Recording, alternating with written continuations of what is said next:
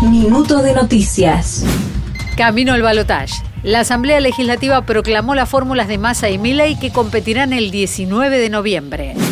Recalculando, el líder de la Libertad Avanza rechaza ahora el mercado de órganos y dice que no negocia el cierre del Banco Central.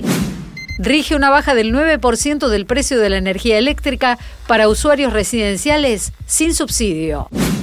Continúa la crecida en los ríos Paraná y Uruguay y aumenta el número de evacuados en Corrientes. Otro abrumador reclamo de cese del bloqueo a Cuba en la ONU tuvo solo dos rechazos, Estados Unidos e Israel, y la abstención de Ucrania. Expertos de Naciones Unidas alertaron por un grave riesgo de genocidio en Gaza. Explotó Río de Janeiro por la final de la Libertadores. Los hinchas de Boca hicieron subir la ocupación hotelera del 67 al 93%. Comienza una nueva edición del Festival de Cine de Mar del Plata con la presencia de Sergio Massa. Más información en telam.com.ar y en nuestras redes.